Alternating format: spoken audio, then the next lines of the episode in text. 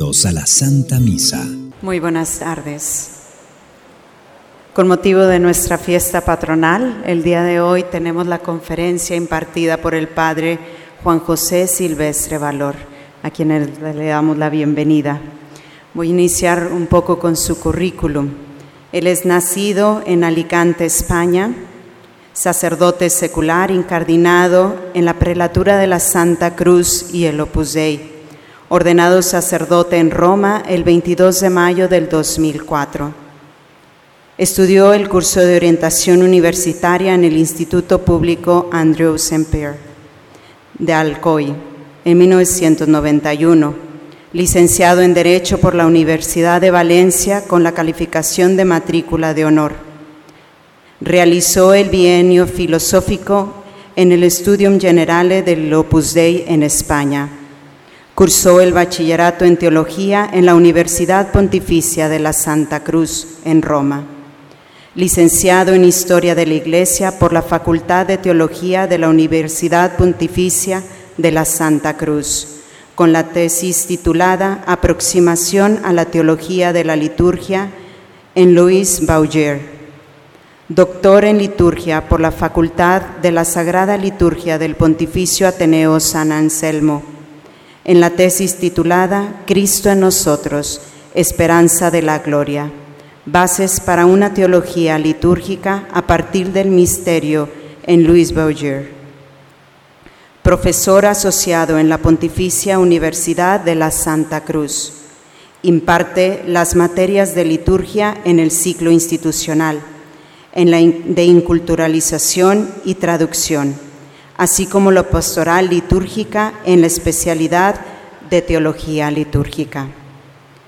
Consultor del oficio Celebrazione Liturgiche del Sumo Pontífice, consultor de la Congregación de Culto y la Disciplina de los Sacramentos, organizador de los cursos de Ars Celebrandi para sacerdotes. Algunos libros que ha publicado son los siguientes una liturgia que parte del misterio, introducción a la teología de la liturgia de Luz Bauer. La Santa Misa, con la mirada puesta en Dios, redescubriendo la liturgia con Benedicto XVI. A liturgia por Vento XVI. Le damos la bienvenida al Padre Juan José.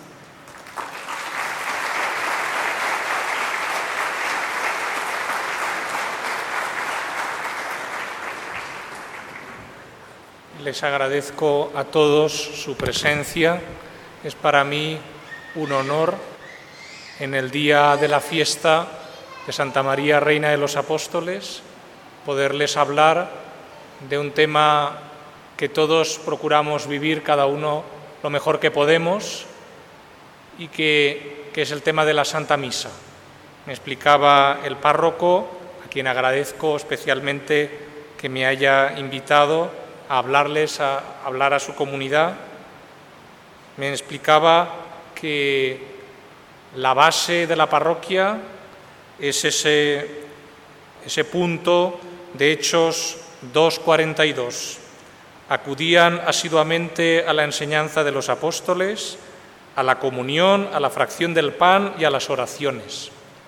Y hoy queremos hablar precisamente de uno de estos puntos, de uno de estos pilares que en el fondo engloba los otros tres, que es el de la fracción del pan, porque es la Santa Misa donde encontramos también esa enseñanza de los apóstoles, es la que hace posible la comunión y es la que nos lleva a rezar.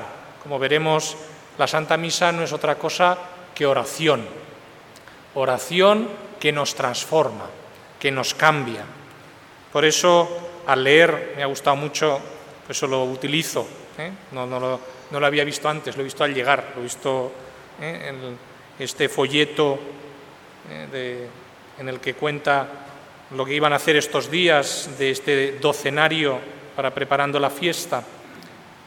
Ya el lema, experiencias que construyen comunidad, nos trae a la memoria enseguida esa encíclica última de Juan Pablo II, Eclesia de Eucaristia La Iglesia se construye con la Eucaristía.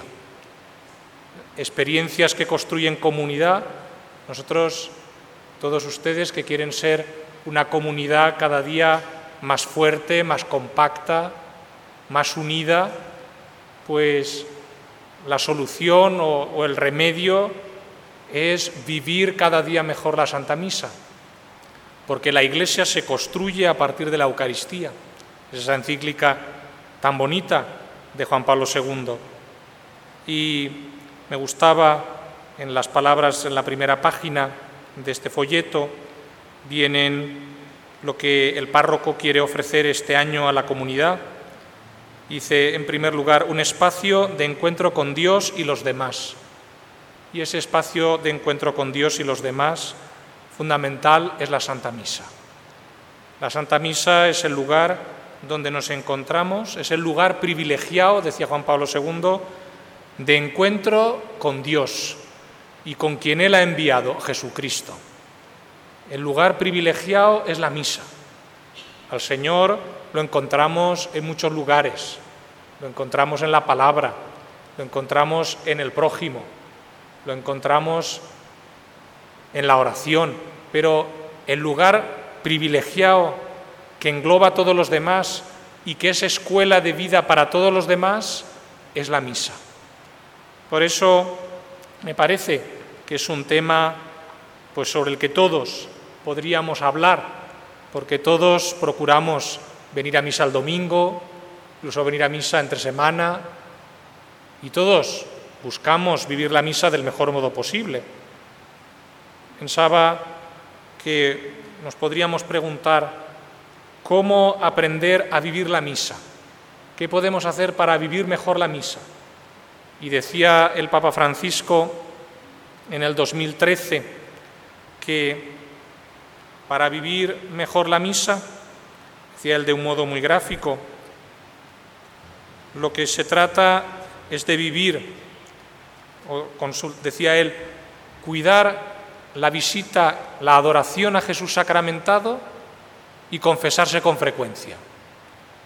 Y uno podría pensar, ¿y qué tiene que ver el culto eucarístico, adorar a Jesús sacramentado, y confesarse con frecuencia para vivir mejor la Santa Misa. Y me parece que es evidente, porque la adoración a Jesús sacramentado nos ayuda a tratar con intimidad a Dios, nos ayuda a hablar con Él, a escucharle, genera un clima de confianza con Dios que es necesario y que lo podemos vivir después en la misa. Una persona que tiene confianza, la confianza necesaria para ir en esta iglesia aquí detrás y hablar con Jesús sacramentado en el sagrario y contarle sus problemas, sus dificultades, pedirle consejo al Señor, pedirle luces. Esa es una persona que trata personalmente a Jesús y por tanto sabe tratar personalmente a Jesús en la misa. Sabe tratar al Padre, al Hijo, al Espíritu Santo en la misa, que es como hay que tratarles. La misa es un diálogo, un diálogo entre Dios y los hombres. Si nosotros no estamos acostumbrados a hablar con Dios, a hacer oración, y especialmente hacer oración cerca del sagrario, va a ser difícil que en la misa nosotros hagamos oración. Vayamos a la misa con esa disposición. Yo voy a rezar a misa. Yo voy a escuchar a Dios y a hablarle. No vamos simplemente a escuchar, a formarnos. La misa no es una catequesis. Una catequesis es lo que yo estoy haciendo ahora. Esto no es misa. Esto es una catequesis. La misa es mucho más, es distinto. No es catequesis, no es fundamentalmente formación, es oración, diálogo con el Padre, el Hijo y el Espíritu Santo.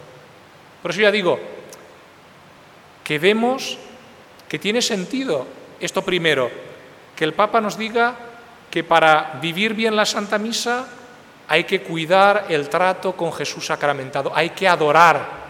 Es un concepto que al Papa Francisco lo recuerda mucho, el concepto adorar, que es un concepto que está un poco perdido, dice él, y a mí me parece que es verdad, tiene razón.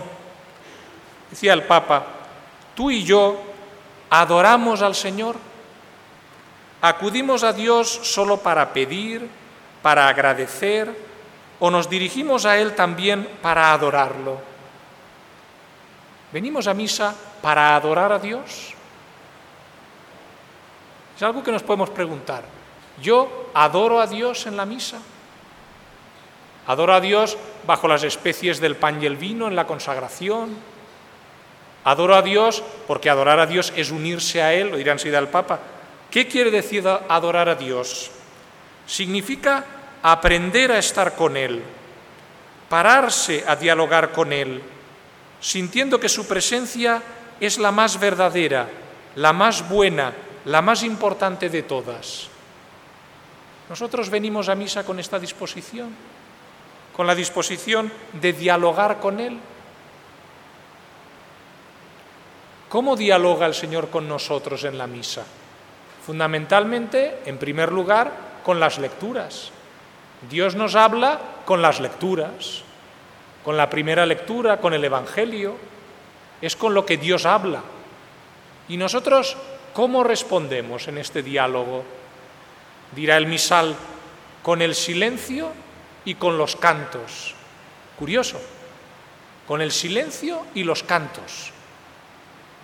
Es fundamental que haya silencio en la Santa Misa para que podamos dejar actuar al Espíritu Santo. El Espíritu Santo habla bajito, con poca voz, en voz baja. Lo hemos escuchado, no sé si el domingo pasado o hace dos domingos. El profeta Elías, que estaba en la gruta, y Dios le dice que le va a hablar. Y primero llega el fuego, Después llega el terremoto y dice, ahí no estaba Dios. Después llegó una brisa suave y entonces Elías sale y se postra porque dice, Dios me va a hablar. Dios habla en voz baja. Dios nos habla en la primera lectura. Y por eso es bueno dejar un poquito de silencio entre la primera lectura y el salmo, o después del Evangelio, si no hay homilía, o después de la homilía, para dejar que el Espíritu Santo nos hable, porque las lecturas no son para formarnos. Una persona que va a misa todos los domingos en tres años ha escuchado todos los evangelios que hay, ya no va a escuchar nada nuevo. Y una persona que va todos los días a misa durante dos años ha escuchado toda la Biblia, ya no va a escuchar nada más, ya no hay nada nuevo. Por tanto, si uno viniera a misa para escuchar palabras nuevas de Dios, a los tres años quedará desanimada. Bueno, como nos olvidamos, pues no pasa nada, ¿no? Pero no es, no es el, el objetivo fundamental, no es ese, sino que es esa palabra de Dios, ¿qué me dice a mí? Dios a mí, ¿qué me está diciendo con esta palabra? Con este hecho del Antiguo Testamento, con este milagro, con este... ¿Qué me dice a mí? ¿Y cómo respondo yo, insisto, a esto que, esto que Dios me habla? Primero, con el silencio, dejando que el Espíritu Santo me despierte. Y después con los cantos. ¿Qué cantos? El salmo responsorial, que habitualmente en su origen es un canto, aunque nosotros muchas veces, especialmente entre semana, no lo hacemos cantado, hacemos recitado, pero es una respuesta. De hecho, si ustedes se fijan, cuando ven el Salmo responsorial, especialmente los domingos, pero en general siempre, está directamente relacionado con la primera lectura. Es lo que la Iglesia quiere que respondamos a Dios que habla en la primera lectura. Fíjense, la próxima vez que vayan a misa, fíjense, escuchen la primera lectura y digan, ¿qué podría yo responder a esto? Y la Iglesia te dice, el salmo responsorial. Eso es lo que quiero que hagas tuyo. No quiero que inventes ninguna respuesta. Esta es mi respuesta. La respuesta que la Iglesia te da. para que la hagas tuya. Claro, esto, ¿eh? yo soy bastante desordenado, ¿eh? ya lo anuncio. ¿eh? He preparado cinco guiones distintos y ninguno me convence. ¿no? Después yo cuando voy, pues voy hablando. Por eso yo voy a hablar 45 minutos y después, si hay preguntas, pues pueden preguntar lo que deseen. Si no hay preguntas, pues yo sigo hablando. Pero a mí me gustan más las preguntas porque así sé lo que a la gente le interesa. ¿no? Yo puedo estar contando un rollo y la gente dice, pues esto a mí no me interesa de la misa, a mí me gustaba más esto otro, tengo esta duda, tengo esto que no entiendo, tengo esto. Pues yo intentaré responderlo y si no sé, pues le diré al párroco que responda en la próxima catequesis, porque, porque el párroco es él, yo nunca he sido párroco, ¿eh? por tanto no, él sabe más que yo, ¿eh? porque él ha vivido más las cosas que yo. Estábamos diciendo ese hablar con Dios, Dios que nos habla en las lecturas y nosotros que le respondemos con el silencio y con los cantos, el canto del Salmo responsorial, el canto del aleluya. Eso es adorar. Adorar es unirse al Señor, estar con Él, sintiendo que su presencia es la más verdadera, la más buena. Y el Papa, con esas palabras, ese modo suyo de decir concreto, en otra ocasión decía, el templo es el lugar donde la comunidad acude a rezar, a alabar al Señor, a darle gracias, pero sobre todo acude para adorar, sobre todo acude para adorar, porque Dios está aquí. Esta es la novedad. Dios está aquí. Dios está en todas partes, evidentemente. ¿eh? Está dentro de nosotros, por supuesto, dentro del alma en gracia. Ahí está Dios. Pero de manera real y presente, con su cuerpo, sangre, alma y divinidad, el Señor está en la iglesia, en el sagrario y en la celebración de la Santa Misa, donde no solo está su persona, sino, y ahora espero llegar a ello, ¿eh? Cristo en la cruz, Jesús muerto y resucitado, está sobre el altar en la Santa Misa. Por eso, lo primero, como dice aquí el Papa, es verdad que venimos a rezar, a alabar, a dar gracias, pero lo primero es venir a adorar, a reconocer que nosotros somos criaturas y que Dios es Dios. Papa le gusta mucho repetir esto, ¿eh? que de cuando en cuando ve personas ¿eh? que se creen Dios y no saben que son hombres. Nosotros no somos Dios, ninguno de nosotros es Dios. Estamos llamados a ser uno con Dios y eso lo conseguimos en la Santa Misa. Pero nosotros no somos Dios. Por eso venimos sobre todo para adorar. De hecho, en el templo, sigue diciendo el Papa, se adora al Señor. Este es el punto más importante. Esta verdad vale para todo templo y para toda ceremonia litúrgica, donde aquello que es más importante es la adoración, no los cantos y ritos, aunque sean bellos. Toda la comunidad reunida mira al altar donde se celebra el sacrificio y adora Humildemente creo que nosotros los cristianos tal vez hemos perdido un poco el sentido de la adoración. Pensamos, vamos al templo, nos reunimos como hermanos y esto es bueno, es bello, pero el centro está allí donde está Dios. Nosotros adoramos a Dios. Esto es lo primero. ¿Para qué venimos a misa? Para adorar a Dios. Esto es lo primero. Insisto, adorar es unirse a Dios. Por esto, la máxima manifestación de adoración a Dios es la comunión, que es perfecta unión con el Señor. Nosotros adoramos a Dios cuando nos unimos a Él. Y nos unimos a Él en la comunión. Por tanto, empezamos a ver, para aprender a vivir la misa, lo primero, adorar a Dios, adorar a Jesús sacramentado, que me ayudará a vivir la misa como adoración. Y lo segundo, confesarse con frecuencia. Y uno podría pensar, ¿y para qué? ¿Confesarse con frecuencia? ¿Qué tiene que ver? Porque una persona que se confiesa con frecuencia es una persona que sabe que está necesitada de conversión. de cambiar. Ninguno de nosotros es santo. Procuramos, estamos en camino, pero no somos santos.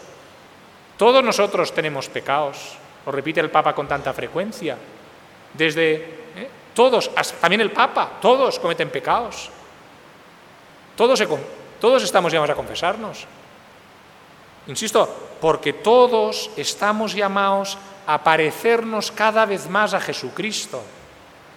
Y para eso hay que transformarse, hay que dejar al Espíritu Santo que nos cambie. Por eso, una persona que va a misa y entra y sale igual que entró, algo no ha funcionado bien. Una persona sale de misa con más deseos de querer a su marido, de querer a su mujer, de querer a sus hijos, de trabajar mejor, de tener más paciencia con la vecina, con la suegra, con el suegro, de querer más a sus hermanos.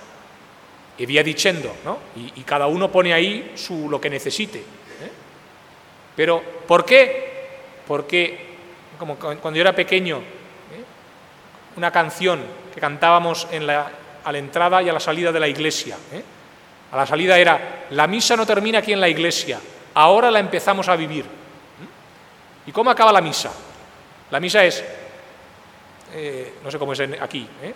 En español es, podéis ir en paz, demos gracias a Dios. En latín, ¿cómo es? Ite misa est.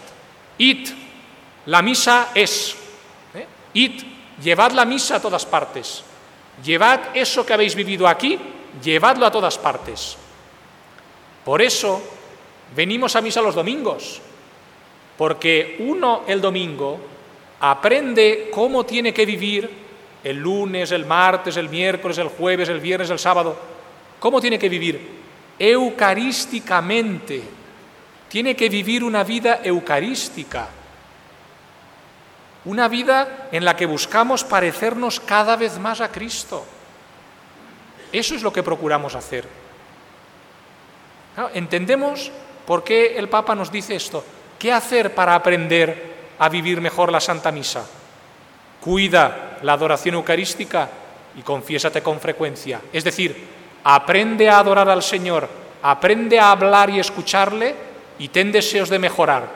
Si tú vas a misa con estas dos actitudes, con la actitud de adoración y con la actitud de cambiar, de mejorar, de sentirte preguntado por el Señor en la misa, entonces tú vivirás bien la Santa Misa.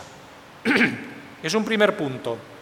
Por eso el concilio, el concilio hablaba de cuáles son los fines de la liturgia. Nosotros, y dentro de la liturgia, el corazón de la liturgia es la misa. ¿Cuáles son? Decía, adorar a Dios y santificar a los hombres. Esos son los fines de la misa, los fines de la liturgia. Dar gloria a Dios y transformar a los hombres.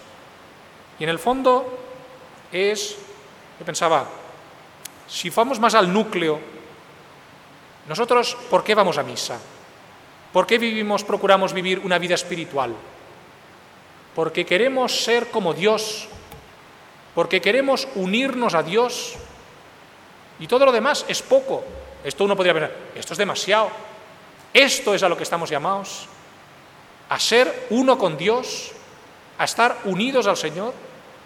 Todos nosotros tenemos deseos de amor, de inmortalidad, de, una vida mejor, de una vida más plena.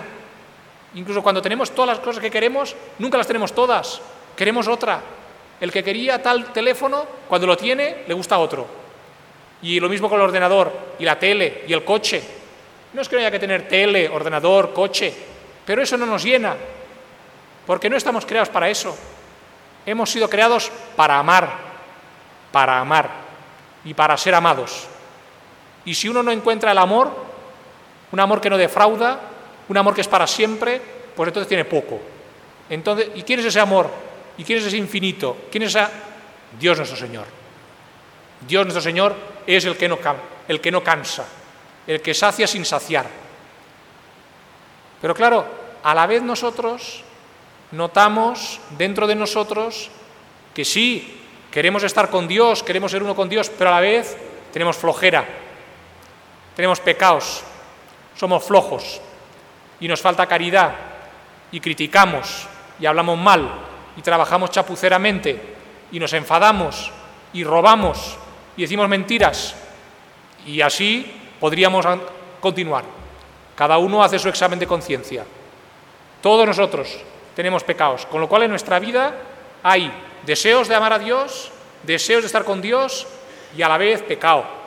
Rechazamos a Dios, a lo mejor no explícitamente, pero en el fondo lo estamos rechazando. Porque entre portarnos bien y portarnos mal, elegimos portarnos mal. Entonces, ¿qué podemos hacer? ¿Cómo podemos unirnos a Dios si nos notamos tan poca cosa? Nos notamos tan pecadores.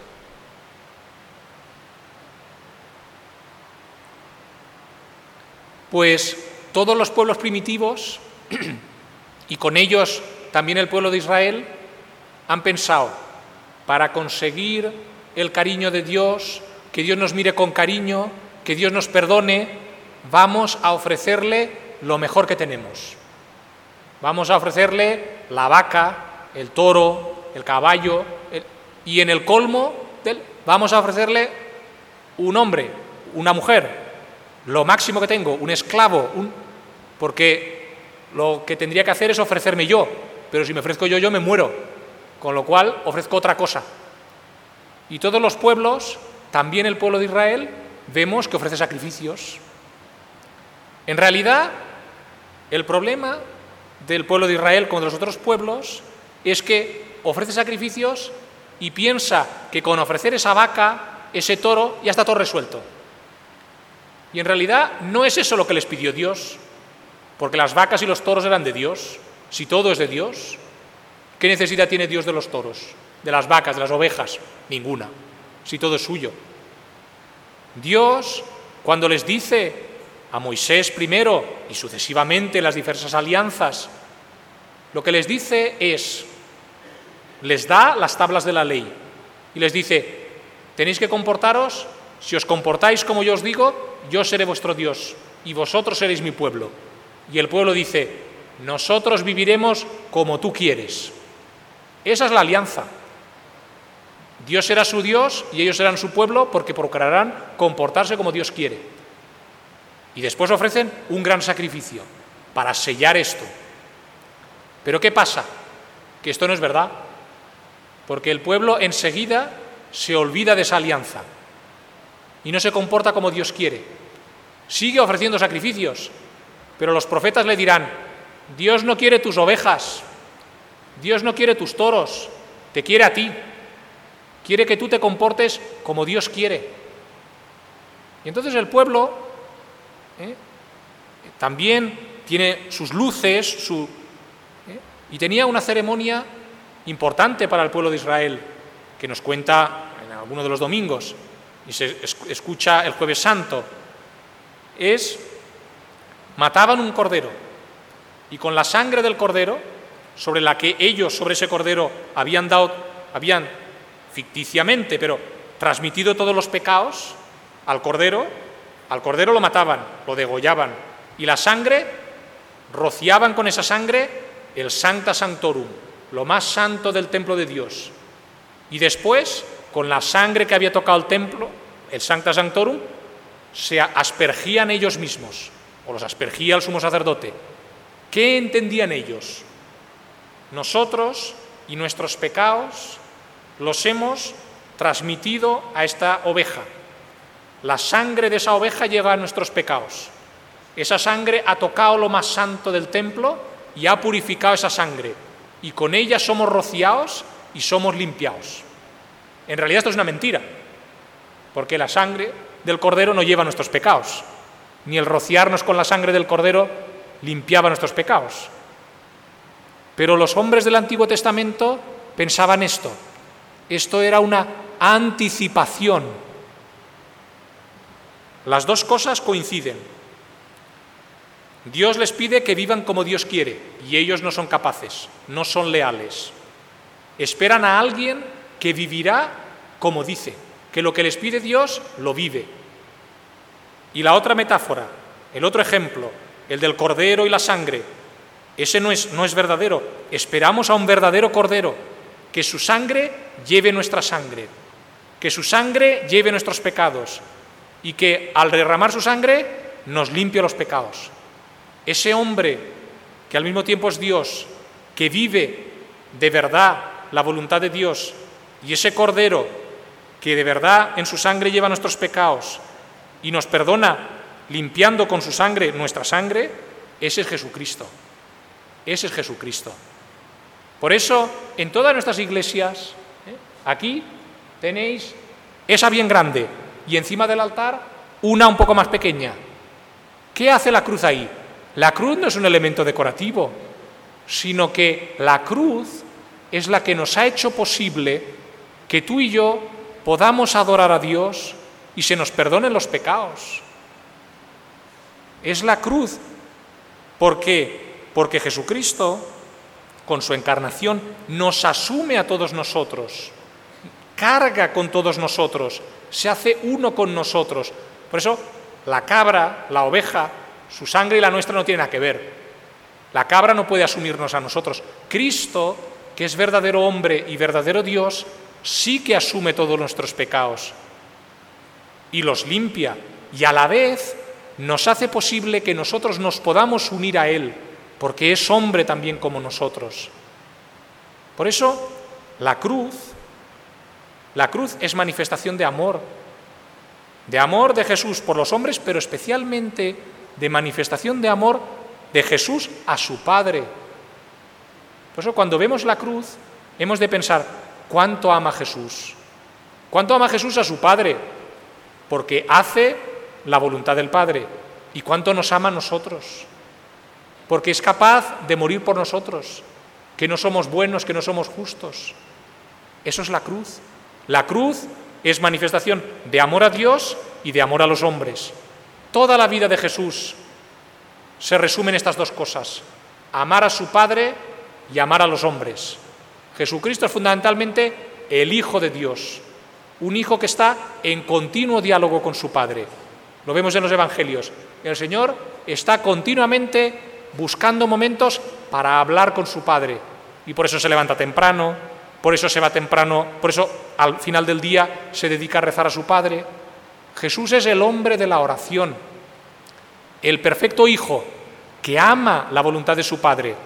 La ama durante toda su vida, pero especialmente en su pasión, muerte y resurrección y ama a los hombres. Eso no nos hace falta, eso es fácil verlo. Basta abrir el Evangelio por cualquier parte. Ama a cualquier hombre, a cualquier hombre, a cualquier mujer. Está pendiente de todos. Esos son los sentimientos de Cristo. Por eso, ¿por qué explico todo esto? Porque nosotros no podemos llegar a Dios Padre si no es por Jesucristo. No podemos llegar a Dios Padre sino por Jesucristo. Si no nos parecemos a Cristo, no podemos hablar con el Padre. ¿Y qué hace el Espíritu Santo? Es el que nos transforma en Cristo.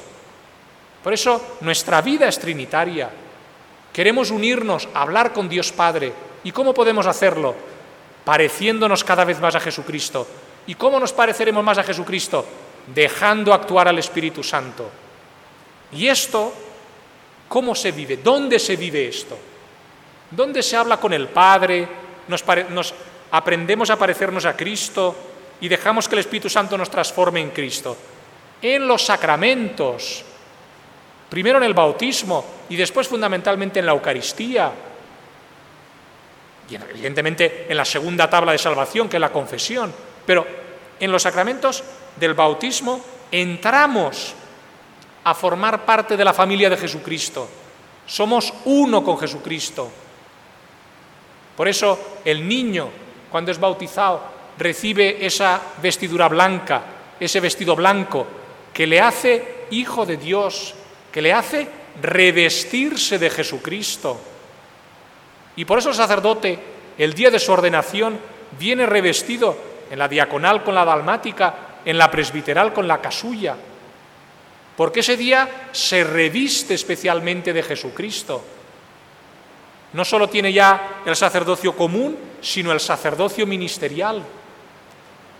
Por eso el sacerdote se reviste en la Santa Misa, desaparece, por así decir, ya no es Padre fulano, Padre mengano, es otro Cristo.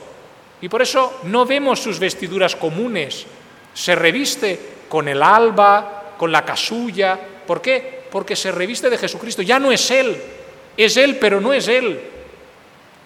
Está llamado a prestar sus manos, su boca, su voz a Cristo. Y por eso nosotros mismos, el domingo, no, no sé aquí, porque yo no soy de este país, pero cuando yo era pequeño, ahora ya también se ha cambiado, cuando era pequeño íbamos a misa, uno se ponía la ropa, eh, en mi pueblo, que habla en catalán, se decía, la ropa dels diumenges, la ropa de los domingos, porque era una ropa solo para ir a misa, porque era el, traje de fiesta. El cura va revestido y yo me pongo lo de los domingos, la ropa de fiesta. Ahora van en chándal, ¿eh? ahora van en chándal a misa, ¿eh? con lo de cualquier día. ¿eh? Toda la semana van al banco en saco y corbata y el domingo van en chándal. Pues no, señor, pues no, señor. Hay que ponerse lo mejor que uno tenga, cada uno como, como le guste, pero lo mejor que uno tenga, que le ayude a acordarse de eso, acordarse de su bautismo, de que él en su bautismo se revistió de Cristo y yo en la misa me vuelvo a revestir de Cristo.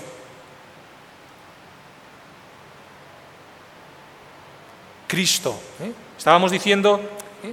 ¿dónde podemos hablar con el Padre, transformarnos en Cristo gracias al Espíritu Santo? En el bautismo y después en la misa. Por eso, sí, ¿eh? en cada, en cada iglesia tenemos esa cruz que nos recuerda, que nos hace presente esto. Yo tengo que vivir la misa y después cuando salgo de misa tengo que vivir también como Jesús en la cruz con esa actitud de amor al Padre y amor a los hombres. Y la misa está llena de signos y gestos que nos hablan de amor a Dios Padre y amor a los hermanos. La misa está llena de oraciones de intercesión, de petición por los demás. No estamos solos. Ustedes eh, están celebrando su quinto año como parroquia, pero en realidad, cuando vienen ustedes aquí a misa, Da igual que estén cinco que 500. En realidad no están ni cinco ni 500. Están miles de millones de personas. Toda la iglesia está presente en cada misa. Esto ¿eh? no, no, es fácil de... Lo tenemos un poco olvidado. ¿eh? Pensamos que la misa somos solo los que estamos aquí. Nos cogemos de las manos, que está muy bien, ¿eh? pero pensamos que somos solo nosotros. Pero no es así. En esta iglesia todos esos santos que tienen ahí, en las vitrinas, en las vidrieras, y especialmente la Santísima Virgen y San José, no son solo decorativos en la iglesia, no son, no sé, ¿eh? como otros en su casa tienen pósters de jugadores de fútbol, o de cantantes, o de personajes de ficción, de cómics, nosotros tenemos nuestros cómics, nuestros santos, que nos... No, esa es nuestra familia, Familia que se hace presente en cada misa. Cuando rezamos el yo confieso, yo confieso ante Dios Todopoderoso y ante vosotros, hermanos. Confesamos a Dios y a los hermanos, porque los hermanos están presentes. Que he pecado mucho de pensamiento, palabra, por mi culpa. Por, eso ruego a Santa María siempre Virgen, a los ángeles, a los santos y a vosotros, hermanos. No estamos solos en la misa. Toda la iglesia de todos los lugares y de todos los tiempos está presente en cada misa. Por eso, ¿eh? ¿cuál es el mejor lugar para acordarnos de la mamá que ha fallecido, del hijo, del marido? La misa, porque ahí están presentes todos. En el canon romano, la plegaria eucarística primera, que por desgracia se usa bastante poco, pero que desde el siglo V hasta el siglo XX ha sido la única plegaria eucarística, no se usa porque es un poco larga, ¿eh? pero en esa plegaria decimos, reunidos en comunión, veneramos ante todo la memoria de la Santísima... la... memoria nunca es buena, porque es que yo nunca celebro en castellano. Celebro en latín o en italiano, con lo cual pues ya no me acuerdo cómo se dice en castellano, ya me perdonarán. Reunidos en comunión con toda la Iglesia, veneramos la memoria ante todo de la gloriosa siempre Virgen María, Madre de Jesucristo, nuestro Dios y Señor, la de su esposo San José, la de los santos apóstoles y mártires Pedro y Pablo, Andrés. ¿eh? No es una lista de jugadores de fútbol, es la lista de los doce apóstoles y de los primeros santos más conocidos y con más devoción en la iglesia. Y estamos reunidos en comunión con ellos. Ellos están aquí, en la misa. Y están presentes las almas del purgatorio. Están aquí. Nos dice el Catecismo de la Iglesia Católica, ¿quién es el sujeto de la acción litúrgica? Dice el Catecismo, el Cristo total, cabeza y miembros. Jesucristo y su cuerpo que es la Iglesia. Toda la Iglesia, toda la Iglesia, toda la creación. ¿eh? Decimos ¿eh? en el Santo, tal vez no nos hemos dado mucha cuenta a veces cuando lo rezamos, ¿eh?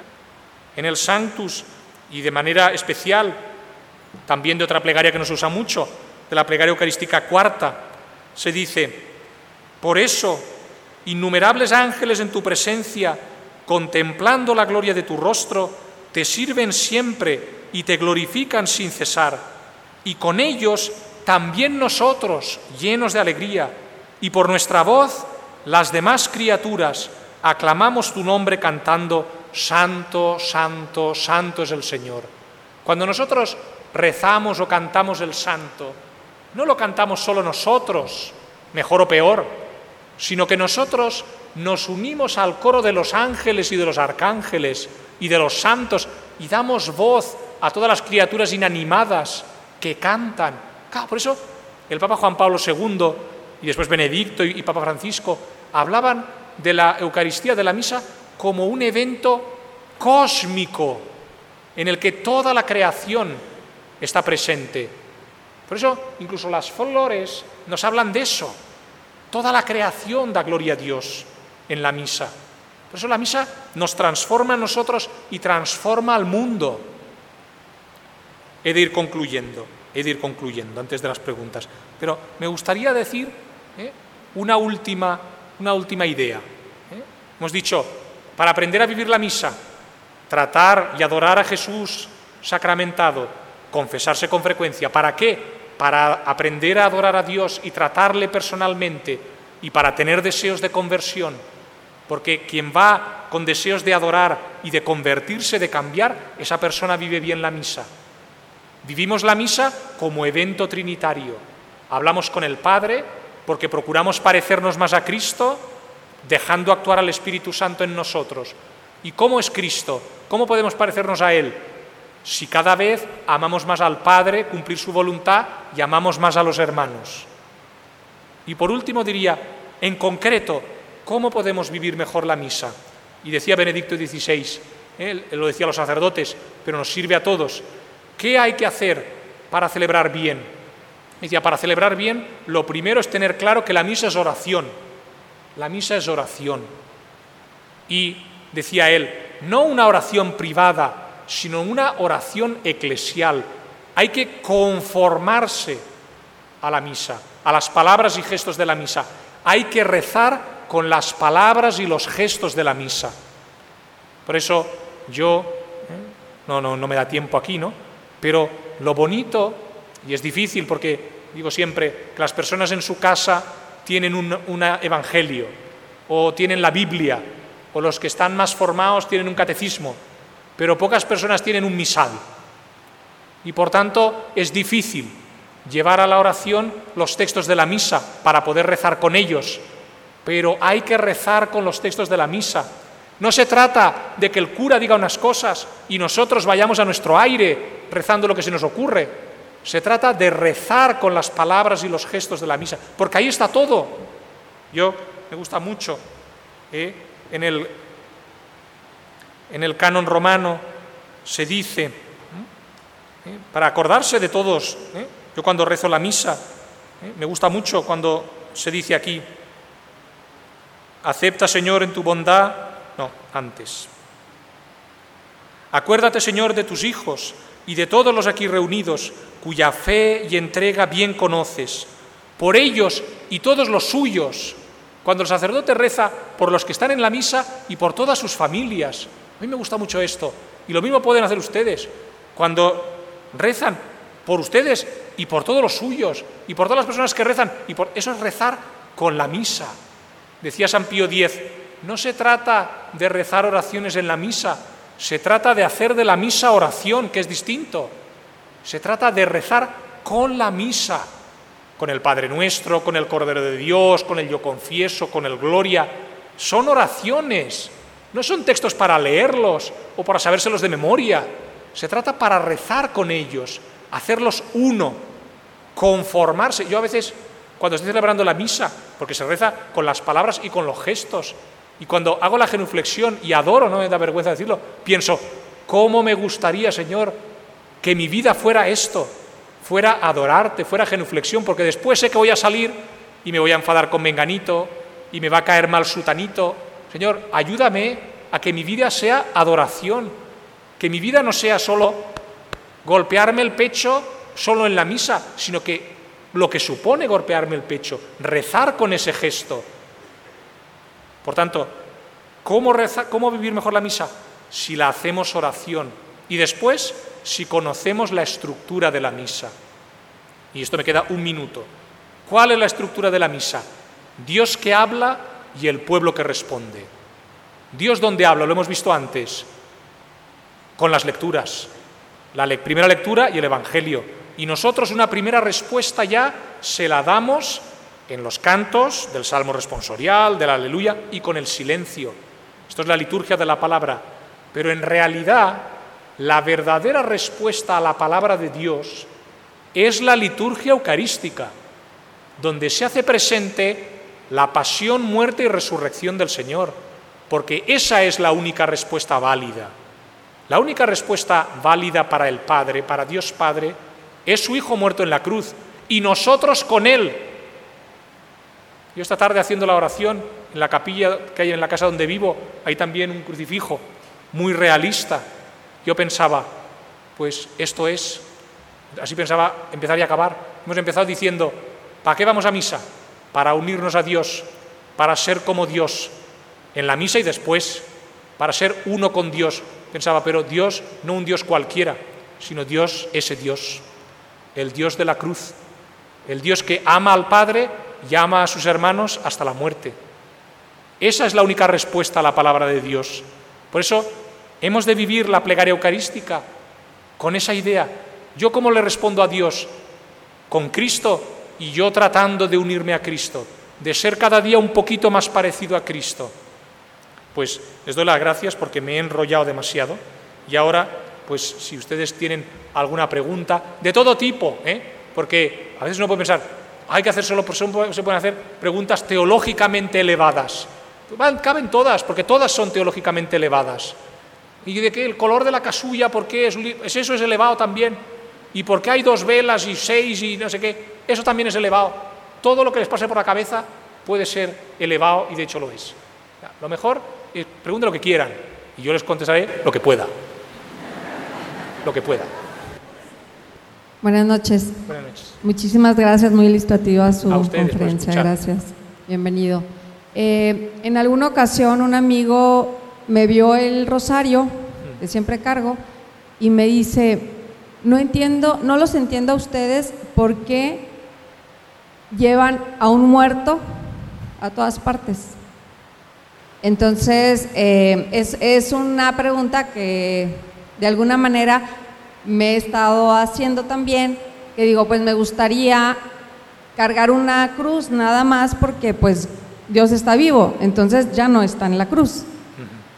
Entonces no sé si sería tan amable de, de ayudarme a si estoy mal o si ellos están mal o que me gustaría ciertamente no traer a Cristo muerto en, en, un, en el rosario, sino pues Dios está vivo.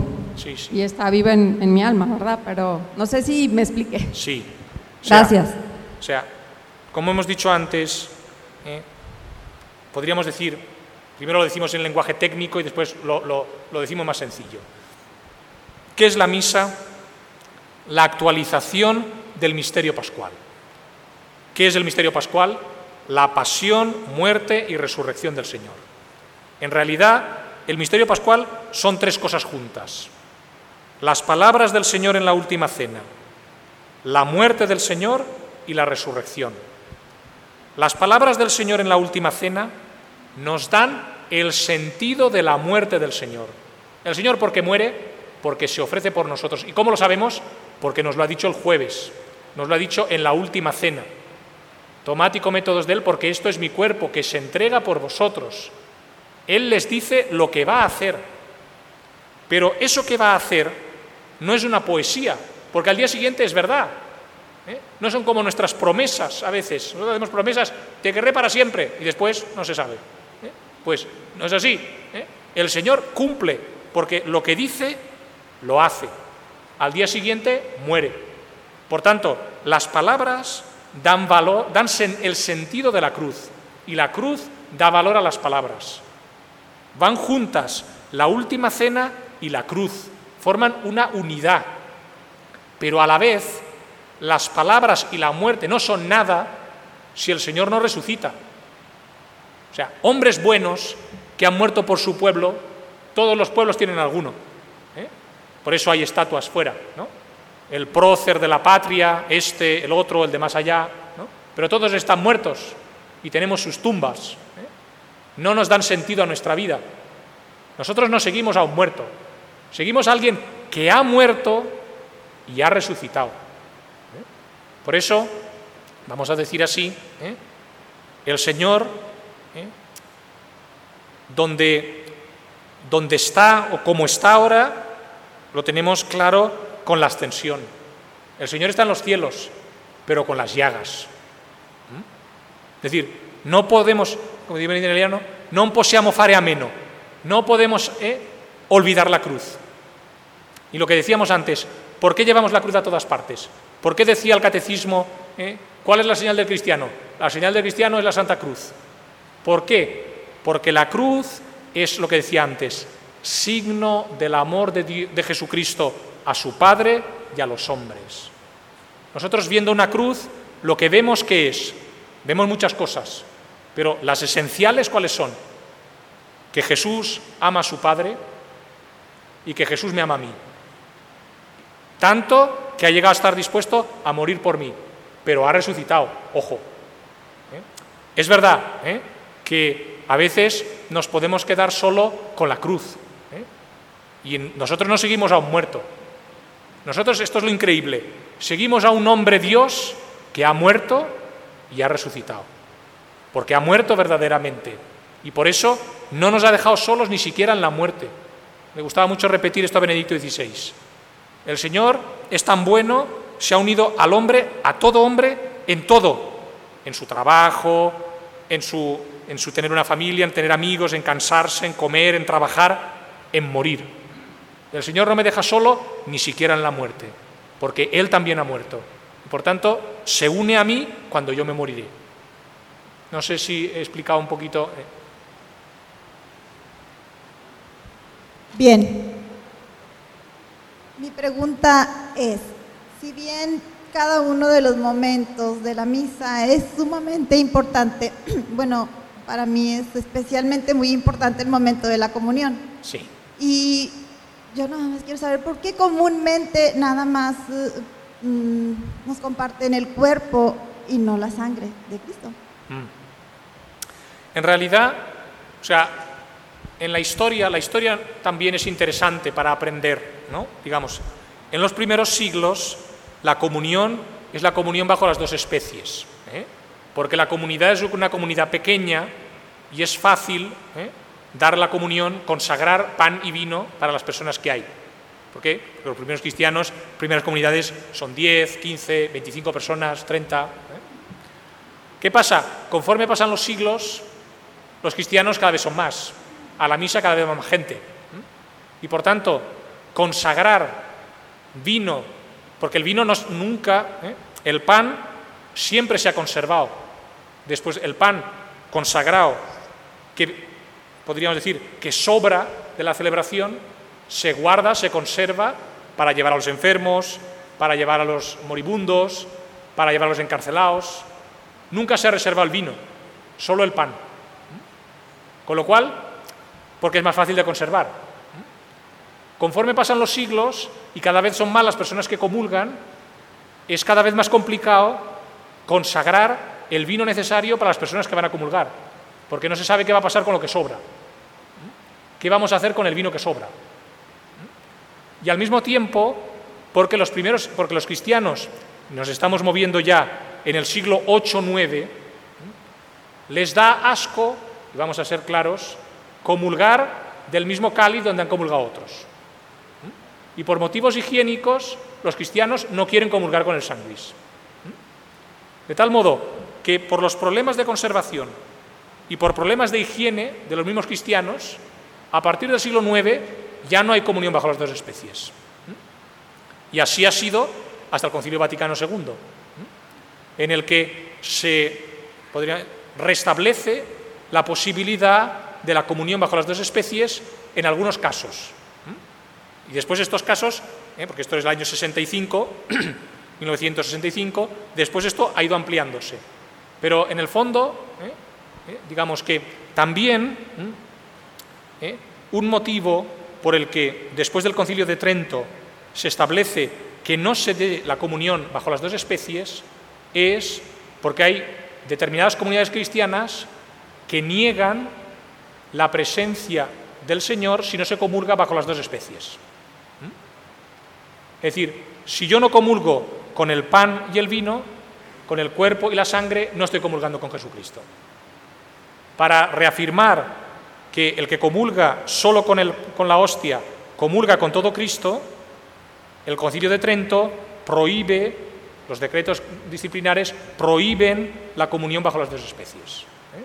Con lo cual, pero no es el concilio de Trento, ya antes ya había desaparecido esto. ¿eh? De hecho, hay toda una serie de movimientos, ¿eh? los susitas y otros movimientos preprotestantes, vamos a decir así, que animaban a la comunión bajo las dos especies, pero en el, catolicismo de esa época, siglo XII, XIII, XIV, lo normal ya era la comunión bajo la sola especie de pan. ahora mismo lo que está establecido es que en determinadas circunstancias se puede determinar la comunión bajo las dos especies. ¿Quién es el que determina esto? El obispo del lugar. El obispo del lugar es el responsable de cuatro cosas fundamentalmente. La comunión bajo las dos especies, que las niñas puedan ser monaguillo, la construcción de iglesias y ¿cuál es la cuarta? La práctica de la concelebración. Según el misal, es el obispo el responsable último de, estos, de estas cuatro cosas. De otras cosas, el responsable último es la conferencia episcopal. Si la comunión se recibe de pie o de rodillas, si la comunión se puede recibir en la mano, si en la consagración estamos de... Eso es la conferencia episcopal. ¿Eh? Hay una serie de cosas que dependen de la conferencia episcopal, otras del obispo, otras del párroco y otras, ya casi nada, del sacerdote celebrante, que no es párroco. Esto le podría decir más o menos, no, no sé si es la pregunta o no. Mi pregunta es la siguiente. Estamos viviendo tiempos difíciles nosotros como católicos. Muchas veces en los círculos donde nos desenvolvemos nosotros, que bueno, tratamos de estar más cerca y cumplir con mucho eh, lo católico. Eh, lo digo por mí, en donde he convivido, mm, se me hace a mí difícil y quisiera pedir una recomendación. ¿Qué se podría hacer? Cuando las personas te dicen, es que Dios está en todas partes, no necesito ir a misa. Cuando las personas te dicen, ¿por qué me voy a confesar si el personaje con el que voy es más pecador que yo? ahorita la situación de los pederastas, sacerdotes y todo eso. Qué difícil es para nosotros como, como católicos entregados o que estamos tratando de estar por el camino, difícil de atraer a esa gente, a esa gente. ¿Qué podemos recomendar? Bueno, pues lo primero es que hay que rezar. ¿eh? Hay que rezar. Hay que rezar y dar buen ejemplo. Eso es lo primero. Lo primero es que las personas tienen que ver que porque nosotros vamos a misa somos mejores. Todo, lo fundamental. ¿no? O sea, si yo voy a misa y las personas de mi familia, mis amigos, no ven que yo soy mejor, pues entonces no vale la pena ir a misa. ¿no? Si, ¿eh? si ven que yo no encuentro un mayor sentido a mi vida porque voy a misa y vuelvo más contenta, pues entonces hacemos una mala propaganda, ¿no? una mala publicidad de la misa. Después, lo fundamental también es que es verdad que estamos en una sociedad muy subjetivista, ¿no? ¿Eh? En el sentido de que, pues yo me lo guiso yo me lo como, ¿no? Pues yo me confieso con Dios, yo ya hablo con Dios donde quiero, yo ya... Pero eso, al final, final, a esa persona no la llena. Es la prueba. O sea, una persona que dice, yo me confieso con Dios, primero, esa persona no está segura de que alguien le ha perdonado. Tampoco nosotros podemos decir, si, no fuera por la fe, no lo sabríamos. Pero en realidad todavía tiene menos fe. Todavía, por así decir, tiene menos conciencia de que alguien le ha perdonado los pecados. O tiene menos conciencia de que Dios está aquí. ¿Eh? Dios está en todas partes.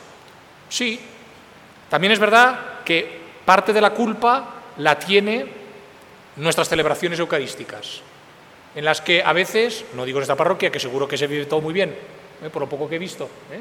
Por cómo está organizado, se ve que se vive bien. Pero es fundamental que lo que decíamos antes, el principal protagonista de la Eucaristía es el Señor.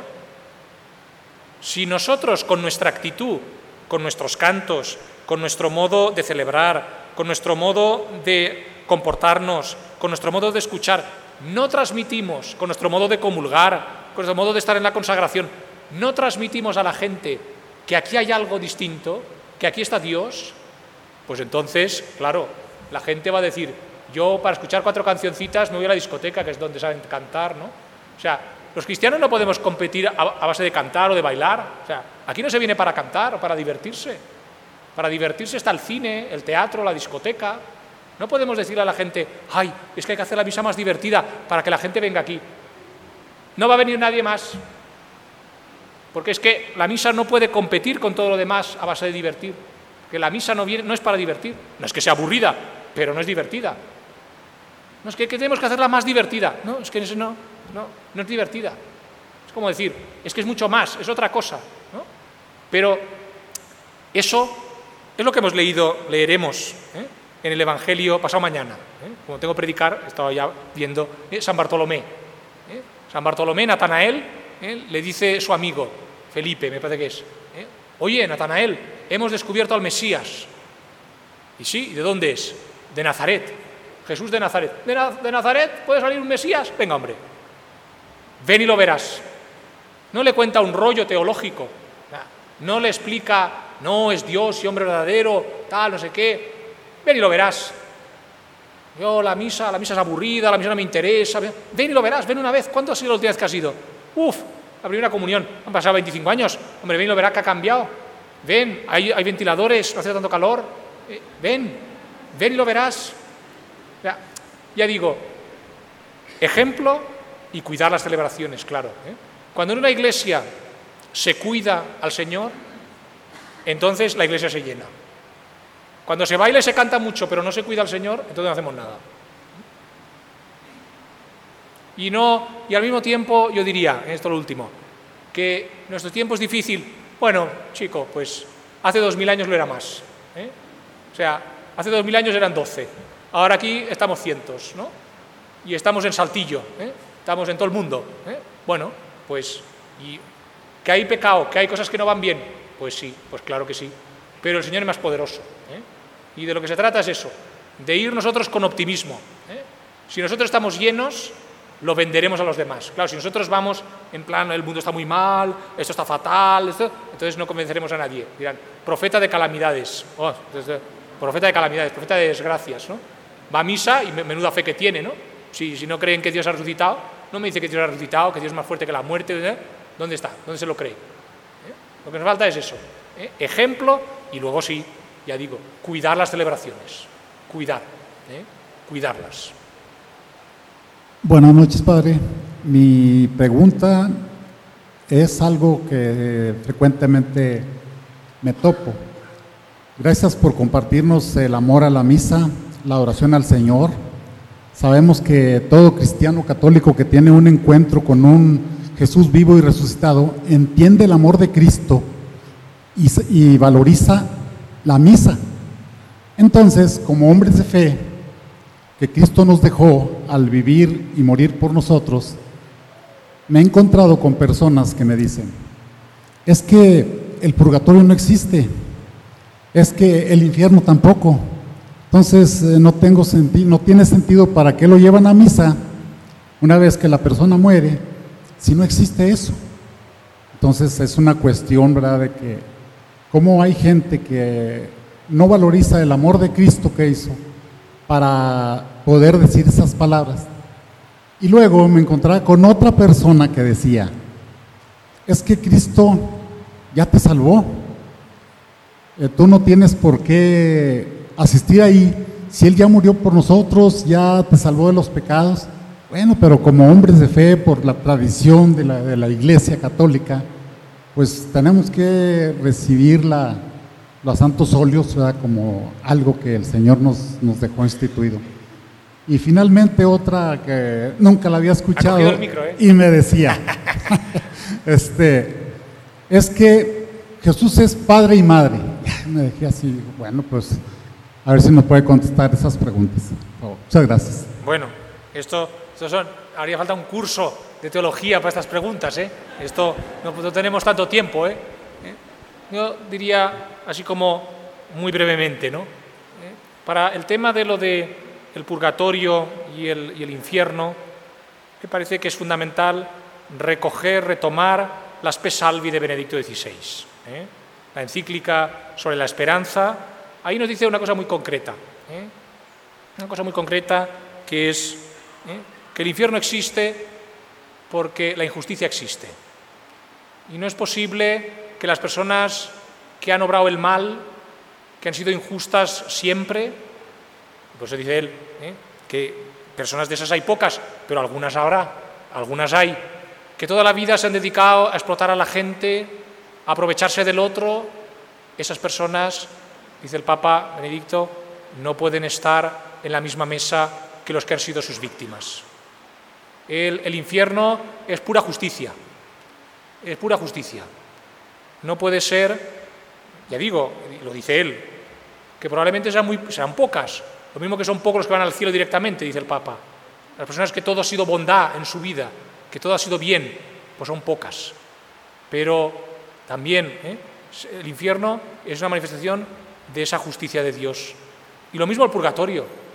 ¿eh? Y que enlaza con la otra pregunta. Sí, Dios ha muerto por todos y ya nos ha salvado a todos, pero uno tiene que coger la salvación. ¿eh? Hay una metáfora no muy, vamos a decir así, no muy poética, del Papa Pío XII en una encíclica que escribió sobre la, sobre la liturgia, que se llama Mediator Dei, que dice que el Señor es como si hubiera construido una gran piscina, y esa piscina la ha llenado con toda su sangre, pero hay que bañarse en ella. ¿eh? La piscina está ahí, la sangre está ahí, pero hay que echarse. Si tú no te bañas en la piscina, tú no te salvas. El Señor no obliga a nadie a salvarse, porque somos libres. Es uno el que coge el tren, es uno el que se baña. Por eso la gente dice, no, si Dios ya me ha salvado, yo hago lo que quiero. Si tú no te comportas, si tú no eres otro Cristo, no vamos bien. Por eso mismo, porque el Señor salva a todos, ofrece la salvación a todos. El Señor ha muerto por todos. Pero cada uno de nosotros después tiene que agarrar esa salvación, tiene que hacer la suya. ¿eh? Y como en esta tierra, pues quien más quien menos hace lo que puede, ¿eh? pero no, no estamos del todo, el purgatorio, del que también habla Benedicto XVI en esa encíclica, es una manifestación de la misericordia de Dios. Que haya un, tiempo en el que podamos purificarnos. Y en ese y ese podernos purificar y que las oraciones de nosotros intervengan no es manifestación de otra cosa, sino de que somos una familia. La iglesia es una familia. Y en una familia unos se ayudan a otros. Y, y en ese, podríamos decir, en Dios no hay tiempo. Por tanto, si yo hago el bien por una persona, aunque ya haya muerto, digamos, ese bien beneficia a esa persona porque todo el bien que yo hago y el mal que yo hago influye sobre los demás. ¿eh? Ese es otro misterio, la comunión de los santos, por la cual el bien que yo hago o el mal que yo hago influye en el cuerpo de la Iglesia. Y el cuerpo de la Iglesia es la Iglesia del cielo, de la tierra y del purgatorio. En todos los miembros de esa familia, que son toda esa iglesia, hay como una circulación interior, por la cual cuando uno se comporta bien, tira de todos para arriba, y al revés, cuando uno hace mal, tira de todos para abajo. ¿eh? Y la tercera, que Dios es Padre y Madre. Bueno, no, no, no sé qué significa exactamente, ¿eh? digamos que Dios es Padre y Madre. Dios es amor, fundamentalmente. Dios no, no es ni hombre ni mujer. ¿eh? Dios es amor. Jesús, Dios encarnado, porque es una encarnación verdadera, Jesús, Jesucristo es hombre, es hombre. ¿eh? Jesucristo no es mujer, Jesucristo es hombre. ¿eh? La encarnación no es una idea, la encarnación es una realidad. El Señor ha vivido verdaderamente, ha pasado hambre, ha pasado sed, ha trabajado, ha tenido familia, ha tenido amigos. No es una, no es una idea filosófica la encarnación. ¿eh? El Señor se encarnó en un pueblo, en el pueblo de Dios, en el pueblo de Israel. El Señor no es mexicano, Jesucristo no es mexicano, Jesucristo no es español, ni espiache, pero no. ¿eh? ¿No es de Estados Unidos? Pues tampoco. ¿eh? ¿Qué le vamos a hacer? Jesús es de Belén, ¿eh? de Nazaret después. De ahí es de donde Jesús. Y es verdaderamente hombre, como es verdadero Dios. Con lo cual, Dios es amor, no es ni hombre ni mujer. Por eso podemos decir que ama con amor de hombre y con amor de mujer. Porque ama, o sea, es amor total. La segunda persona de la Santísima Trinidad, Jesucristo, es hombre, porque se ha encarnado de verdad, como la Virgen es mujer, no es hombre, es, mujer. ¿eh? Pero en fin, esto nos llevaría muy lejos. ¿eh? Pues primero agradecerle. Creo que lo fundamental, lo esencial, lo medular lo tocó y creo que es importante y se lo agradezco. Y mi pregunta es más en la forma, no tanto en el fondo, pero creo que la forma nos ayuda a llegar a tocar el fondo. Es en, en, el orden de la liturgia. Sí. Porque, pues creo que en todo el mundo, pero por lo menos aquí, cada sacerdote oficia o celebra la misa incluyendo o excluyendo ciertas partes. Entonces, ¿Qué es lo que es?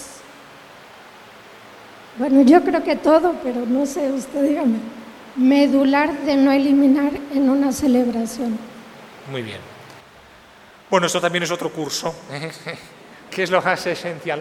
O sea, yo creo que hay, hay que primero es importante, antes del Concilio Vaticano II, el misal era, podríamos decir, muy descendía a detalles muy concretos sobre cómo celebrar la misa. Y por tanto, todos los sacerdotes celebraban prácticamente igual. La única diferencia era en si tardaba más o menos tiempo, pero todos celebraban igual, porque ese misal te decía todo, que los codos tienen que estar pegados al cuerpo, que cuando das un paso mueves primero el pie derecho y después el pie izquierdo, o sea, todo estaba perfectamente regulado, con lo cual no había diferencias. Da igual ir a una misa en China, que en Japón, que en México, que en Estados Unidos, que en España. Todos son igual. Y todos los curas celebraban igual. Todos eran en latín, todo era igual. No había diferencias. ¿eh? Ahora, después del Concilio Vaticano II, con el misal actual, no hay tanta concreción de detalles. Por eso es normal que uno, bueno, porque el mismo misal te da opciones, ¿no? Yo he hablado antes del confiteor, pero no es el único acto penitencial de la misa. ¿eh? Hay otros tres más. ¿eh? Y con lo cual el sacerdote tiene una capacidad de elegir. ¿no? Durante 1500 años solo ha habido una plegaria eucarística, la uno. Ahora como mínimo hay cuatro, o tal vez diez, depende de cómo las midamos. Pero, ¿eh? con lo cual un sacerdote puede usar una, otra, en fin, hay variedad. ¿Qué es lo que no puede cambiar? ¿Qué es la esencia? La esencia es lo que hemos dicho antes. Dios que habla y el pueblo que responde. O sea, no puede haber misa sin liturgia de la palabra y sin liturgia eucarística. Eso, eso está así. Desde el siglo, desde el primer testimonio que tenemos de una misa, vamos a decir así, completa, que es la Apología de Justino, capítulos 65 y 67, que es un texto del año 150, 155, más o menos. ¿eh? Si uno lo lee, no lo tengo aquí, pero si uno lo lee, dice, esto es la misa. ¿Y allí qué hay? Lecturas, hay unas lecturas, hay homilía, hay oración de los fieles, hay recoger los dones del pan, vino y agua, hay plegaria eucarística de acción de gracias y hay comunión. ¿Una misa sin plegaria eucarística? Pues no es misa. No, no es misa, no hay misa. No, han hecho las lecturas y después han distribuido la comunión. Pues eso no es una misa. Eso, es una liturgia de la palabra con distribución de la comunión. Pero eso no es una misa. ¿Eh? no puede haber misa sin palabra de Dios y sin plegaria eucarística. Eso es lo esencial. Es decir, eso es lo, lo básico y fundamental. Si hay eso, pues ya el acto penitencial será de un modo o de otro, el Gloria pues lo cantarán de un modo o de otro. Ya digo, hay variedad. ¿eh? Y por eso, bueno, pues uno puede decir, pues a mí me gusta más la misa en este sitio que en este otro. Pero en cualquier lugar uno tiene que decir, esto es misa. ¿Eh? Si hay cosas extravagantes, pues hay que ver el grado de extravagancia, ¿no? ¿Dónde está? Eh, hay un límite entre la libertad y el abuso. Una cosa es hacer cosas que son están a disposición del sacerdote, que puede elegir, y otra cosa son abusos, abusos, ¿no? Uno no puede, sacerdote no puede, fue una vez, ¿eh? por desgracia, ¿eh? una, misa, en la plegaria eucarística, pues metía allí ¿eh? sus, era el día de elecciones en, ese, en esa ciudad, y entonces él metía, metía morcillas allí, metía consejos sobre a quién votar. Hombre, por favor, o sea, estamos en la plegaria eucarística, no, no, no, ¿Qué, tiene que ver esto, no? De animarnos a votar aquí. vote el que quiera, ¿no? Digo, o sea, que haga lo que quiera, pero desde luego no lo meta en la plegaria eucarística. ¿eh? Digo, si quiere lo da después como avisos, pero, pero no ahora. Entonces, eso es un abuso, ¿eh? eso, no es una libertad. ¿eh? Es decir, es importante eso que decía antes, ¿no? Se trata de rezar con, la liturgia de la Iglesia. Por eso, un sacerdote que se separa mucho del misal, pues me da, que pensar. Tal vez es muy original, demasiado original. El cura no tiene que ser original, tiene que desaparecer. El que tiene que brillar es Jesucristo, no el sacerdote. ¿eh? No estamos llamados a brillar. ¿eh? Por eso Guardini, que es un gran liturgista ¿eh? Del movimiento litúrgico del siglo XX, decía, virtud fundamental para la liturgia, la humildad. La humildad. El que quiere destacar mucho, el que quiere llamar mucho la atención, sea sacerdote o laico, mal, mal el que canta, el que lee, el que pasa la colecta, el que está llamado a servir. Todos, el sacerdote celebrante, todos a servir. ¿A servir a quién? Al misterio. Cuando uno procura leer bien, procura leer bien para dar realce al misterio, para que la gente conecte con el misterio, porque si no entendemos lo que lee, pues vamos mal. ¿Por qué cantamos bien? No para, ay, mira, qué bien lo ha hecho, ay, qué, qué brava, qué maja, qué es, qué tal. No, buscamos cantar bien, ¿para qué? para dar gloria a Dios. Nunca nos vamos a parecer a la liturgia celeste, pero como decía Benito XVI, al menos intentemos parecernos algo, ¿no? nunca será celestial, pero bueno, por lo menos que se parezca a algo, ¿no? Eh, pues eso, es decir, humildad, servir. Ya digo, hay que conjugar la libertad con la obediencia, ¿eh? esas dos. ¿Y cómo se compagina bien? Cuando hay amor. Cuando hay amor al Señor y amor a la gente, ¿eh? cuando hay amor al Señor y a la Iglesia, entonces vamos bien. Entonces no hay problema. Vamos a hacer la última pregunta, les prometemos que volvemos a traer al Padre porque sí está bastante interesante, pero ah, vamos a dar lugar a la última pregunta. Es muy corta, Padre. Eh, mire, fui a una misa a una, a una iglesia y al momento de dar la comunión, el sacerdote dice, acérquense todos a recibir al Señor. Eh, estuvieran eh, bien o estuvieran no tan bien con el Señor. Dice, yo no les voy a negar al Señor. Al contrario, aquellas personas que no están bien con el Señor son las que más necesitan al Señor. A ver, esto último no lo he entendido. ¿Cómo, cómo? ¿Ya animó a todos a recibir la comunión? ¿Y entonces? A todos, a todos les dijo que pasaran a recibir la comunión. Sí. Tuvieran pecados o no tuvieran, ¿verdad? Él no podía negarles al Señor. Ya. Y pasaron todos, a, la mayoría, a, a comulgar. Bueno, entonces, como hemos dicho antes, pues lo fundamental en la misa es unirnos al Señor. Y el momento de máxima unión con el Señor, efectivamente, es la comunión. ¿eh? Pero para la comunión no es la Eucaristía, como dice el Papa Francisco, no es el sacramento de los perfectos. ¿eh? pero tampoco es el sacramento de la reconciliación.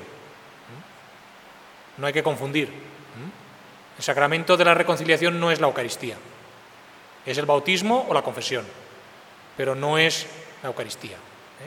¿Eh? Y esto, pues no hay que ir, no hay que ir al concilio de Trento, hay que ir a San Pablo. ¿eh? El que come y bebe la sangre de Cristo ¿eh? sin las disposiciones necesarias, pues come y bebe su propia condenación. Y el, escrito litúrgico, tal vez más antiguo, que es la Dida G, que también es de esa época, de la época de los Evangelios, pues dice, el que sea santo, se acerque, el que no, limpie sus pecados la conciencia clara de los cristianos de los primeros siglos. O sea, no, no. De hecho, pues la disposición para comulgar era mucho más duras de lo que son ahora.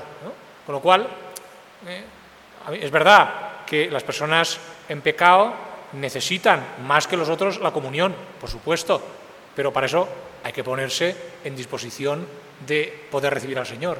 O sea, yo no puedo, por un lado, decir no quiero saber nada contigo, no quiero servirte en esto, y por otra parte, quiero, estar contigo, quiero la máxima unión contigo. Hombre, no podemos hacer las dos cosas. Uno no puede tener una vela a Dios y otra al diablo. No puede tener las dos. Tiene que apagar la del diablo para seguir con la de Dios. Pues lo mismo pasa aquí. ¿no? Hay que animar a la persona. No, por eso hay que animarla. ¿no? A lo mejor esa persona no puede comulgar y no es fácil ¿eh? ponerla en disposición de comulgar, pero hay que animarla a que vaya a misa, porque la misa no es solo comunión, la misa ¿eh? es oración y esa misa, aunque él no comulga, le va a poner en camino de acercarse a confesarse. Le va a poner en disposición de arreglar tal vez su vida para poder comulgar.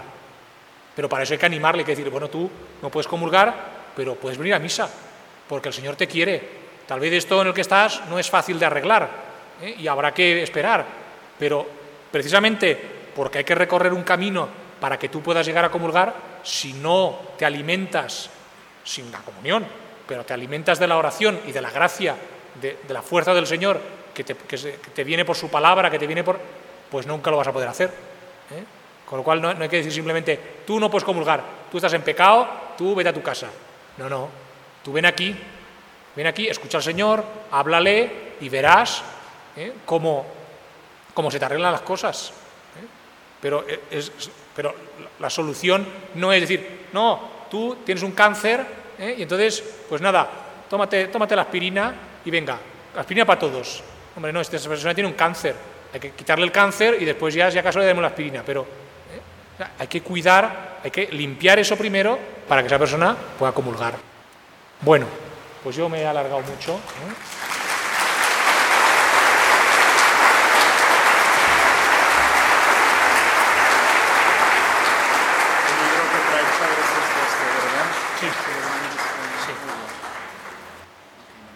Bien, muchas gracias Padre por eh, tu conferencia, por tu presentación. Gracias por recordarnos que nunca somos pocos en la Eucaristía.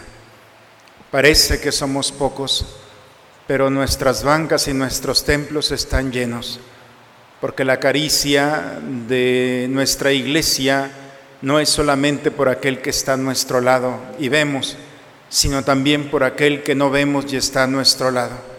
En cada Eucaristía nuestros templos están llenos y esa es una gran verdad. Y cuando nos encontramos con esa comunión de los santos, nos encontramos a nuestros seres queridos que ya se nos adelantaron. Cuando vivimos esa comunión con los santos y las santas y los ángeles, entonces entendemos el misterio que nos alimenta, nos ha dicho el Padre, el alimento de la palabra de Dios que es como una espada de dos filos que llega a lo más profundo de nuestra alma. Nadie sale igual, esa es la otra mentira. Venir a misa y salir igual, eso es mentira. Hasta el dormido se lleva mucho, si no es que todo. Un señor eh, no quería venir a misa y dice, Padre, no hago venir a mi esposo, porque la última vez que vino dijo que todo lo que usted había dicho en la homilía, yo le había ido a decir a usted todo lo que usted dijo y era contra mí. Le digo, si supiera la maravillosa experiencia de que Dios le estaba hablando al corazón, Si hubiera tenido un poco de humildad, hubiera entendido que sí, Dios quería hablarle a la profundidad del corazón. No es nada personal, es todo santidad allí. Nos alimentamos de Cristo vivo. Eso es en el que creemos. Y lo más maravilloso en la Eucaristía es que nos alimentamos de un ser vivo, vivo, su cuerpo y su sangre. Y si nuestra mente renuncia a ello, nuestra alma no. Nuestra alma se goza de verlo en el altar, cuanto más cuando lo recibimos. Gracias Padre por recordarnos esto. Y la caricia y el abrazo de la comunidad es maravilloso. El alimento del abrazo de los que están a nuestro lado pero también de aquellos que no vemos, de mi padre, de mi madre, de mi amigo, del santo en el que mis padres me pusieron bajo su protección y de todos aquellos santos y ángeles que aún sin verlos nos conocen, nos acompañan hacia, la, hacia el encuentro final. Cuando una comunidad está cimentada en la Eucaristía, entonces el día se nos hace corto porque no bastaría toda nuestra vida para poder disfrutar del gozo que nos ofrece este misterio. Muchas gracias, Padre, de verdad. Y creo que todos hemos vivido el final de nuestro docenario, de nuestra fiesta. Estamos cerrando ya con esta conferencia las fiestas de nuestra comunidad. Y en cada comunidad, a los pies de cada altar, la primera que está allí es nuestra Madre Santísima. Por eso es un privilegio para el sacerdote no solamente hacer presente el misterio, sino también estar muy cercano a los santos y a la santa, y con ellos a todos aquellos que nos reunimos cada domingo, cada día, a celebrar este misterio de Dios. Un paso en la tierra, otro paso en la eternidad. Eso es lo que es la Eucaristía. Y por eso, claro que podemos vivir en santidad cuando no, nos, no son nuestros méritos, sino brota de este altar ese camino maravilloso para cada uno de nosotros. Gracias por haber hecho espacio en sus agendas y venir a escuchar al Padre. Gracias, Padre. Y gracias por este acompañamiento a lo largo de estos 12 días en los que cada apóstol nos ha recordado una virtud, un gesto, una actitud de aquellos que han encontrado en el Señor el deseo y la inspiración para caminar y dejar su huella en la eternidad. Una bonita noche para todos. Que el Señor nos conceda la alegría de vivir este misterio. Gracias por nuestra fiesta, nuestra Madre Santísima, que sin duda ella ha provocado esta reunión y ha puesto todos los medios para que el Padre estuviera aquí. Siempre se sale con la suya ella, ¿eh? y sobre todo cuando es para la Eucaristía, para alimentar nuestra alma, nuestro gozo, nuestra adoración al Dios verdadero en el que ella se ha presentado como la humilde sierva.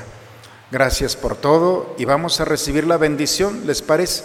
En la puerta está el libro que eh, celebrandi, que el Padre está, un libro extraordinario para quienes gusten. Tendremos la oportunidad, si se terminan, en, posteriormente, de pedir más. Entonces, Padre, un buen regreso. Ya.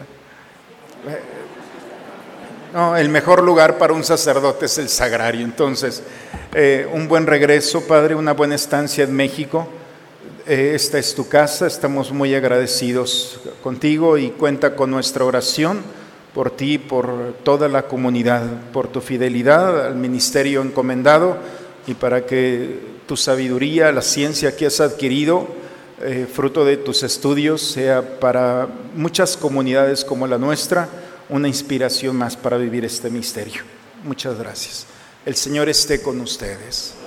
La bendición de Dios Todopoderoso, Padre, Hijo y Espíritu Santo, descienda sobre ustedes, sobre sus familias y permanezca siempre. Santa María, Reina de los Apóstoles. Bien, Samara, ahora sí, a descansar en casa. Buena noche a todos. Dios los bendiga. Gracias. El Padre estará aquí para quienes compren el libro, para que el Padre mismo lo pueda dedicar de manera personal o a los suyos.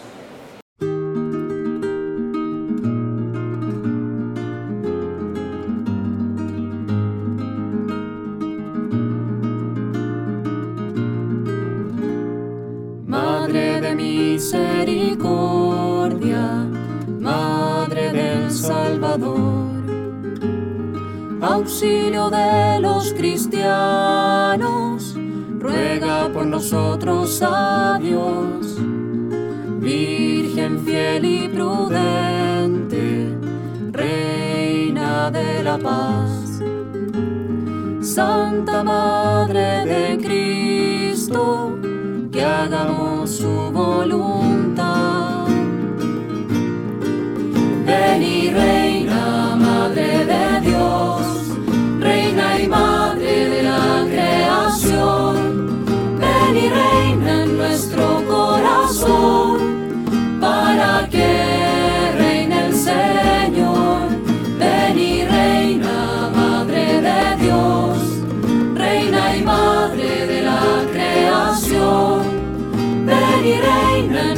nuestro corazón,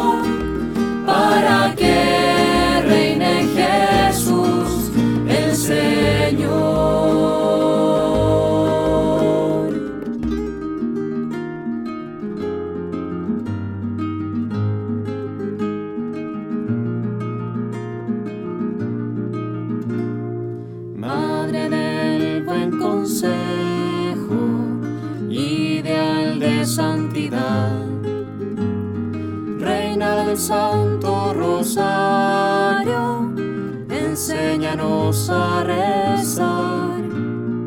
Madre Inmaculada, Madre del Creador, Reina asunta los cielos, llévanos contigo a Dios.